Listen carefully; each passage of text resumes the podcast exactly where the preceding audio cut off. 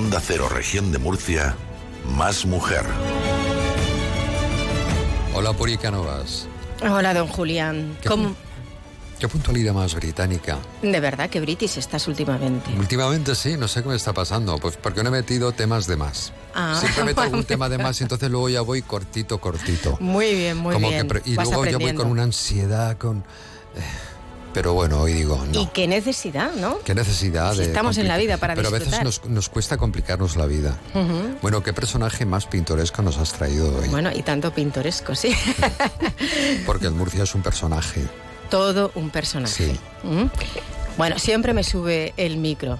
Siempre. Parece mentira, cuatro años y todavía me lo sigo colocando mal. bueno, pues hoy nos visita en Más Mujer eh, una persona, una profesional con una enorme sensibilidad. Ella es Eva Hernández, es una apasionada del arte, profesional con más de 20 años de experiencia como galerista, coleccionista, investigadora y gestora cultural. Posiblemente, yo creo, no sé si atreverme a decirlo porque hay muchos y muy buenos, pero posiblemente ella sea una de las expertas en arte más importantes que tenemos en la región de Murcia. Así que bienvenida, Eva. Bienvenida, Muchísimas Eva. gracias y bueno, gracias sobre todo por esa presentación tan maravillosa. Tú Estudias historia del arte, además. sí, yo ¿no? soy licenciada en Historia del Arte, sí.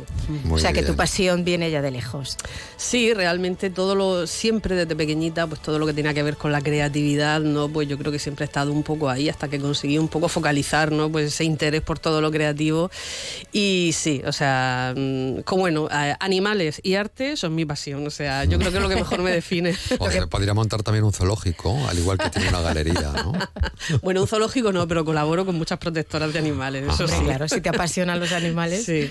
Bueno, mm, dicen que cuando uno toma contacto, sobre todo los profesionales, ¿no? los que os dedicáis a eso, cuando tomas contacto con el arte es como un veneno que te atrapa. Eso te ha debido de ocurrir a ti, ¿no? Eh, y puede ser a nivel coleccionista, a nivel profesional, y que ya no consigues desprenderte de él. ¿Qué, te aporta a ti el arte, eh, Eva? Bueno, yo creo que lo has definido muy bien porque realmente todos los profesionales y todas las personas que estamos metidas en el circuito, en, el ámbito del arte, eh, lo decimos, que el arte es un veneno, ¿no? Entonces, mucha gente lo desconoce porque no se acerca de una manera más... eh, pues vamos a decir más natural, ¿no? Porque siempre hay como un cierto miedo a nivel coleccionista de acercarse al arte. Pero cuando te acercas, cuando conoces a los artistas, cuando conoces el porqué de sus obras, eh, los procesos, eh, incluso artistas del pasado, ¿no? Sus vidas, su, eh, su visión que tenían del mundo. O sea, es que todo eso es inexplicable, o sea, es que te engancha, ¿no? Porque son tantas cosas eh, que te enseñan a ver la vida de maneras tan distintas, ¿no? Que es como cuando uno ve una película, como entrar en un mundo diferente, ¿no? Pues el arte te aporta eso, ¿no? Eso te aporta pues diferentes sensibilidades, diferentes maneras de, de ver la vida o de, o de percibir las cosas, ¿no? ¿Vas a Sobre todo la arco? belleza. ¿Cómo? ¿Vas a estar en arco o no? No, no. El, ¿Y a, el- no. y a sopetear tampoco? Sí, bueno, siempre, eso siempre, porque las ferias, pues siempre ves en un espacio concentrado, ves muchas galerías de arte, ¿no? Y muchos artistas y tal. Pero es que el mercado del arte ha cambiado mucho. O sea, eh, antes eh, una galería. La única manera que tenía un poco de difundir a sus artistas y de poder vender, porque al final es una labor comercial, ¿no? O sea, el galerista vende de- vive de vender, eran las ferias, ¿no? Pero eh, con la llegada de Internet todo ha evolucionado mucho y todo ha cambiado mucho. O sea, hoy no es necesario irte a una feria de Nueva York para venderle a un señor de Nueva York, ni en Madrid, ni... eh, o sea, de hecho yo, la mayoría de mis clientes, por el tipo de arte eh, más internacional que yo toco, son de fuera de España. Y no es necesario, o sea, hoy está todo tan globalizado que no, no es necesario esa, esa presencia ¿no? en, la- en las ferias. Sí, pero tiene que ser difícil porque el arte, una obra de arte que no puedes tocar, que no puedes ver, sentir, ¿la gente lo está aceptando bien? Sí, eso es un, sistema de venta que hace muchísimos años que empezó a implantarse. Eh, empezó en Estados Unidos porque ellos siempre son los que toman un poco la, dirigen un poco los pasos que se van a seguir en Europa. Y empezó en Estados Unidos y allí es más que habitual. O sea, yo a mí ha habido mm, coleccionistas que por internet desde Canadá me han comprado piezas de 60.000 euros, por ejemplo, sin verlas físicamente, o sea, viendo, viendo fotografías.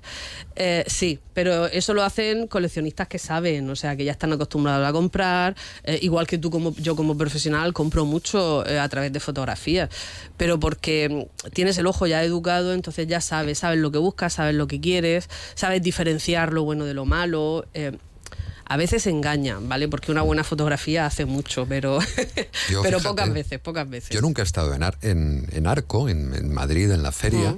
Pero los medios de comunicación ya lo venden como un circo. Sí. Porque van a la obra más rara, ¿verdad? Para llamar la atención desde el que sí que es cierto que esa obra está allí, pero Arco es mucho más que fue todo un referente en su momento, en los años 80 sobre todo. Arco fue un, un, referente porque fue como un boom, ¿no? Un boom del arte, un boom de la expresividad en la música, en la literatura, en la pintura, en todo. Eh, hoy, desafortunadamente, pues eh, la cosa ha desvariado mucho. De hecho, eh, hay galerías muy importantes que ya no les interesa. O sea, no es que no les interese, que no lo ven tan interesante como a lo mejor hace 30 años, ¿no? Entonces, pero es por eso, porque todo ha evolucionado mucho, ¿no? Y pues al final la prensa siempre va buscando, pues eso, lo anecdótico, lo raro, pues el vaso de agua que se ha vendido por 25.000 euros. lo, llamativo. sí, bueno, pues un poco lo anecdótico, ¿no? cuando en todas las ferias siempre hay artistas que son interesantes y que, pues, si haciendo otro tipo de obra que no es tan anecdótica, eh, resulta mucho más viable para un coleccionista. Y más interesante, seguramente.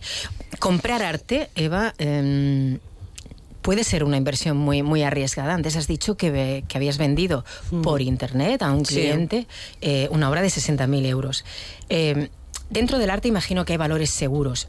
o sea, el coleccionista, la gente que compra asiduamente o de vez en cuando arte, confía en un profesional, como tú en este caso, eh, pero ¿Cómo saber que esa obra se va a revalorizar? ¿Qué es un valor seguro? Bueno, en esta vida no hay nada seguro, o sea, pueden pasar mil cosas, ¿no? Eh, porque los artistas pues son artistas por algo, entonces eh, sus pasos no son predecibles, digamos, ni el mercado es, predecible. Hay unas pautas que sí se siguen, pues eh, la trayectoria, con qué galerías trabaja, las exposiciones que hace, la calidad de la obra, si a lo largo de los años pues ese artista ha evolucionado de una manera lógica, o sea, no tiene ningún sentido que un artista hoy, por ejemplo, esté pintando figurativo y dentro de un mes pinte abstracción y al mes siguiente haga una obra conceptual, o sea, eso que te está diciendo que no sabe ni por dónde va. Mm. No es un valor. Está un poco perdido. Claro, o sea, no encuentra su camino, digamos. Entonces, eh, esos son, son pautas, ¿no? Que una persona, pues cuando entiende un poquito el mismo coleccionista, pues sigue. Y luego, sobre todo, el asesoramiento. O sea, de todas formas, la mayoría de, por ejemplo, en España, la mayoría del coleccionismo que se hace. Em, no es tanto por inversión como por gozo o gusto personal.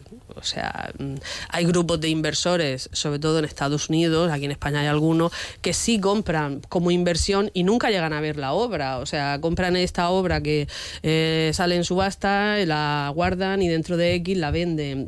Y es como un activo, ¿no? Que llega y mm, realmente no perciben ese valor, ese valor artístico. Y la, pero la mayoría del coleccionismo es por, es por pasión, digamos, o por gusto, ¿no? Entonces, pues siempre es bueno dejarse aconsejar y bueno, que llegue a ser un artista mal o menos. Hay muchísimos coleccionistas, por ejemplo, em, que compran obras que tienen grandes colecciones y ya como tienen tantas piezas buenas lo que van buscando son nuevos estímulos, los nuevos estímulos que son el artista joven, el artista nuevo, el descubrir, ¿no? saber si esa apuesta que hicieron hace 20 años se sostiene en el tiempo y luego va a llegar o va a evolucionar o no, o sea, son diferentes, son motivos diferentes, ¿no? a la hora de a la hora de comprar, pero de todas formas yo siempre lo que lo que aconsejo es que eh, da igual el motivo por el que tú compres, ¿no? Pero mm, que siempre compres algo que te guste a ti personalmente. O sea, hay mucha gente que compra. Sin pensar que eso eh, puede revalorizarse en ningún momento. Que, eh, Piensa que la mayoría de la gente que compra lo hace esa obra, la va a tener en su casa. Y la vas, a, vas a convivir con esa obra. O sea, imagínate comprar algo que te horroriza y tener que pasar todas las mañanas por, delante, de, claro, por valor que de eso. Exacto. O sea, aunque ya llega un momento que tú no piensas en el valor, o sea, eh, porque el arte te llega de una manera sensitiva, ¿no? Y entonces es importante que esa obra de algún modo te guste o la disfrutes, ¿no? Eh, tú llevas años no eres solo galerista y experta en arte, llevas también años organizando exposiciones de arte contemporáneo eh, con, algunos de los mejores artistas del mundo. ¿eh? Y algunas de esas exposiciones en Murcia. Yo ahora te pregunto, ¿los murcianos sabemos apreciar de verdad el arte contemporáneo o andamos todavía, como dicen ahora, en primero de arte? Bueno, habrá de, todo. Habrá de todo, sí, pero... Em, en general, no de arte contemporáneo, vamos a hablar de arte general. ¿no? En general, eh, el murciano y, cualquier persona, no tiene por qué ser murciano, eh, cuando tú le ofreces cosas de calidad, la gente responde. O sea, yo tengo comprobado que aquí en Murcia, cuando tú haces cosas de calidad, cuando tú haces proyectos expositivos interesantes, la gente responde. ¿Por qué? Porque sí hay esa sensibilidad y sí hay ese interés por la cultura. O sea, quitémonos esa idea un poco arcaica, ¿no? De que en Murcia a la gente no le gusta el arte, mentira. O sea, a la gente sí le gusta el arte. El problema es que la oferta que le están, digamos, lanzando desde las instituciones públicas, pues deja mucho que desear porque mm, digamos que eh, bueno, no, no, quiero meterme ahí en un berenjenal, pero eh, digamos que eh, nos están ofreciendo una cultura de tercera. Mm, o sea, si tú miras a las ciudades que hay próximas, por ejemplo, en Almería se va a abrir un museo del realismo, en Albacete se va a abrir otro museo, Alicante está haciendo una apuesta impresionante por todo, por bueno, acaban de exponer los guerreros de Sián, o sea, por una cultura de calidad, porque al final la cultura de calidad es lo que te atrae el turismo. O sea, si tú estás siempre exponiendo a los mismos artistas locales, que hay que exponerlos, que yo no digo que no, que hay que exponerlos, pero hay que abrir un poco la perspectiva y hay que abrir un poco las miras. Si tú estás siempre exponiendo eso y haciendo eso y no estás haciendo una gestión cultural ni una política cultural, eh, eh, eso no reactiva el turismo. O sea, eh, nadie va a venir desde Madrid a ver una exposición de un artista local de Murcia, igual que una persona de Murcia no se va a Albacete a ver una exposición de un artista local de Albacete. O sea, el turismo cultural se mueve por la calidad y eso es lo que falta aquí. Cuando tú le das a la gente calidad, la gente responde. Y además, em, yo lo he comprobado, lo, lo, disfrutan, o sea, es como, hay como una necesidad también, ¿no? De, que la oferta cultural pues sea acorde a los impuestos que pagamos, porque al final salen de ahí. No sé si recordáis que en el año 2008 un artista zaragozana en una calle de Murcia em, expuso una montaña de basura. ¿Recordáis aquella polémica? la montaña de escombros. Sí, sí. ¿Y eso es arte para ti? Eh, bueno, es que ahí... Hubo una polémica ahí. Eh, claro. Es si, que realmente quiso polemizar, lo logró. Eh, la polémica vino porque el consejero que montó ese, vamos a decir, tenderete... ya lo has dicho todo. claro. gastó además una barbaridad de dinero en, no en esa obra, sino en, todo lo que...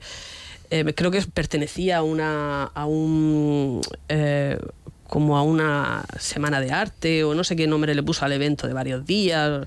Entonces, arte era? Eh, no, em, ¿cómo era? Es que no me acuerdo. Eh, Sí, tenía un, tenía un nombre, no me acuerdo. Hizo Manifesta como una 8 me dicen por aquí. Sí, puede ser, sí, Hay mi sol rentero que lo sabe todo. Sí, lo sabe todo, ¿eh? Muy lista, que rentero, rentero. Claro, yo recuerdo que eso fue polémico porque nadie entendió eh, aquella intervención, porque eh, además molestaba a los vecinos, porque generaba suciedad, porque generaba incluso bichos. O sea, mm, claro, la gente no entendió. 60.000 euros pagó. Sí, o sea, una barbaridad. ¿Qué pasa? O sea, que mm, yo no cuestiono el valor del artista, de lo que el artista quería hacer o no no lo cuestiono. Lo que cuestiono es la gestión que se hizo a nivel de, ese político, de esa consejería. ¿Por qué? Porque cuando tú le estás dando a la gente para consumir todo el tiempo artista local, paisajitos, bodegones, tal, de repente le pones una montaña de escombros, nunca van a entender. El cerebro del revés. Claro, nunca van a entender. Luego ya está el que fuera una locura o no fuera locura, pues por la artista. Pasamos del nada al todo. claro, entonces es como un. Sí, es muy brusco. Tiene que haber unos procesos. Y como en la administración pública no ha habido esos procesos, pues claro, a la gente cuando le pones algo muy moderno no lo entiende. Aparte de que aquello... Mm, bueno, puede ser moderno y bueno. Sí, exacto. puede ser moderno exacto, y, no Exacto. O sea, seguramente si alguien te explicara la obra de este artista... Eh, tendría su explicación. Seguro que tendría su explicación. y esos... Eh, a mí no me o sirve. sea, y, estará bien pagado esos 60.000 euros, que no lo discuto. Pero hay, mucha, hay muchas veces que el arte no es simplemente decorativo. O sea, que el arte tiene su función de crítica o tiene su función de, de interactuar pues con el paisaje, con en fin, con la ciudad. No tiene por qué ser siempre decorativo, ¿no? Entremos en materia. También, vamos. también en el mundo del arte hay desigualdad. Yo estaba documentándome y es curioso porque hay muchas mujeres galeristas, sí. hay muchas directoras de museos. Menos, pero sí también menos, hay. pero también cada día más. Pero resulta que las obras de las artistas, de las mujeres, eh, se venden mucho peor que las de los hombres, se venden menos. Y son menos cotizadas. Y esto es una estadística que afecta a todo el mundo. A ver, ¿por qué ocurre esto? A nivel... Eh, yo nunca he sentido esa desigualdad, tengo que decirlo. O sea, eh, pero porque lo que decías, a nivel galería, las mujeres han sido pioneras y hay una gran mayoría de mujeres en el ámbito de las galerías. Eh, en cuanto a la dirección de museos, cada vez hay más son menos, pero cada vez hay más. Pero siempre se ha dicho que el mundo del arte está dirigido desde un ámbito femenino y yo creo que es verdad. Em, a nivel artístico no, o sea, siempre ha habido a lo largo de la historia pues una, un apartar a la mujer, un... Claro, em, ¿quiénes han sido los grandes pintores? Todos los tenemos la referencia en la cabeza, pero ¿y las grandes pintoras? Bueno, pues ese es el problema, que durante toda la historia, yo he estudiado historia del arte y a mí nadie me habló eh, de pintoras renacentistas, de pintoras medievales, de pintoras contemporáneas, o sea, nadie, nadie hablaba de, artistas mujeres. Entonces, ¿qué pasa? Que llega un momento que, el, sentimiento general era como que no había artistas mujeres, o sea, no existía, ¿no? Durante muchos siglos se dijo que eh, la capacidad intelectual de la mujer no estaba preparada para esos menesteres, ¿no? Porque su ámbito era el doméstico. Entonces, cualquier eh, manipulación o cualquier interés que tuvieran por la pintura era más una cosa doméstica, de señoritas, de, de educación, ¿no? de buenas costumbres, pero no llegaba más allá de Sí, pero ahora, siglo XXI. Ahora, ahora la mujer sí tiene capacidad, disponibilidad, estudios, formación para desarrollar una obra, una labor artística. ¿Qué ocurre? Porque cuando llegan esas obras a una galería se venden o se valoran menos. Bueno, pero la galería no es la que pone el precio de la no, obra. No, no, no, no, es el mercado, de la obra no, lo pone el artista, no el mercado, lo marca la artista. Eh, o sea, la galería lo que hace es sumar o, su comisión o descontar su comisión, como se quiera ver, pero el precio lo pone la artista. El problema es que hay, eh, hasta hace muy poco, la presencia de las mujeres en el arte contemporáneo era muy escasa, pues porque no se le tenía esa consideración o porque siempre se le miraba un poco por debajo del hombro.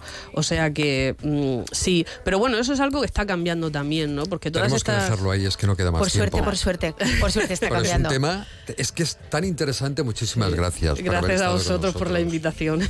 Gracias, a ti, Eva, siempre. Un abrazo muy fuerte a las dos. Y muchas gracias por el librito, Cats. Gracias. Hasta luego. Busca en la web onda 0.es barra Murcia los podcasts de más de uno región de Murcia.